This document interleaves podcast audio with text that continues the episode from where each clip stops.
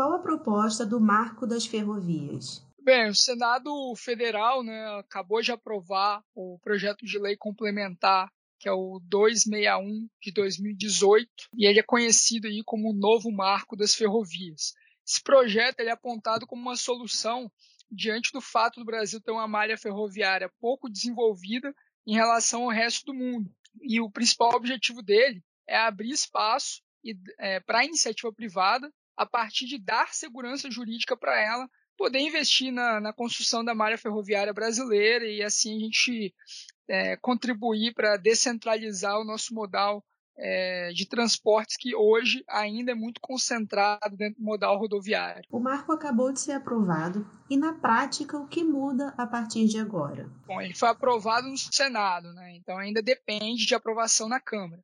Mas a proposição dele na prática, a partir da implementação, é que ele abre a possibilidade para o setor privado poder explorar e ampliar a rede ferroviária no Brasil a partir do regime de autorização é, da construção de vias privadas. É, isso é muito diferente do regime atual, que é o regime de concessão. Então, hoje, para a iniciativa privada poder pegar e atuar em determinado setor, ela depende do lançamento, do chamamento público de um edital é, por parte do, do Estado brasileiro. E aí, depois desse projeto de concessão, é, a iniciativa privada ela pega e você tem um sistema de leilão aí a partir do regime de concessão. Quem vencer o, o leilão acaba é, levando e podendo atuar. O problema é que é, a gente não tem muitos editais nesse sentido acontecendo é, há, há, muito tempo, é, porque nem sempre esses projetos eles são modelados de uma forma que dê segurança jurídica é, e seja viável economicamente para iniciativa privada. Então, a partir disso, vem a proposta de alterar o sistema de concessão para o regime de autorização, é, e assim, né, se um grupo de investimentos, se uma determinada empresa detectar uma oportunidade dentro do território brasileiro de construção de uma ferrovia e dentro do projeto, né, na, na análise de viabilidade, verificar que é interessante aquele projeto é, para escoar a produção, é, a gente passa a ter aí a, a um protocolo, um pedido é, ao Estado brasileiro para que essa, é, esse projeto seja deferido e, caso seja deferido, a gente passe a ter a execução é, desse plano, né, a partir da, da iniciativa privada.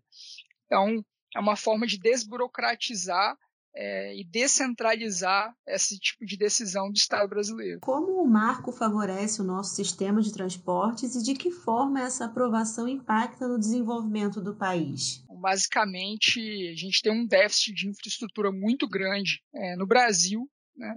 e isso acaba sendo muito influenciado, né? A gente, apesar de ser um país com uma extensão é, continental, é, a gente tem pouca malha ferroviária. Então, para efeito aí de comparação, a gente tem cerca de 30 mil quilômetros de malha ferroviária. Se for comparar com os Estados Unidos, é, a gente tem quase 10 vezes menos. Vou comparar com China, né, tem 124 mil quilômetros. Rússia tem quase 90 mil, né, quase o triplo do que a gente. Canadá, 78 mil.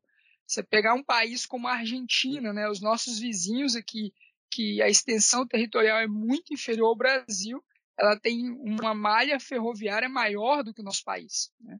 Então, é, a gente acaba ficando excessivamente dependente do modal rodoviário né? e uh, que, que é, em longas é, distâncias o, o, custo dessa logística, o custo desse frete, ele é maior. Né? Isso acaba impactando no chamado custo Brasil. Acho que é, como que isso acaba é, impactando o desenvolvimento do país é muito interessante porque a, a gente não pode analisar os diferentes modais de transporte como se eles fossem rivais. Né? O, os modais de transporte eles se complementam. Então, via de regra, a construção de uma ferrovia, ela tende a ser mais interessante economicamente a partir de 400 é, quilômetros, né? E, obviamente, você vai continuar contando com o setor rodoviário para distâncias um pouco menores. Né? E, então, assim, um complementa o outro. É, acho que um outro ponto que é interessante de é, explicar aqui é que é, nós temos né, já alguns projetos que foram é, solicitados junto ao Ministério da Infraestrutura é, de solicitações de autorização é, desses projetos de execução de ferrovias, caso é, esse projeto de lei complementar seja é, aprovado pela Câmara e sancionado. E, é, por enquanto, nós temos aí 14 solicitações é, que totalizam aí a construção de mais de 5 mil quilômetros até o momento né, de malha ferroviária e totalizando os investimentos é, a, a, princípio, né, a gente teria aí mais de 80 bilhões de reais em investimento contratado.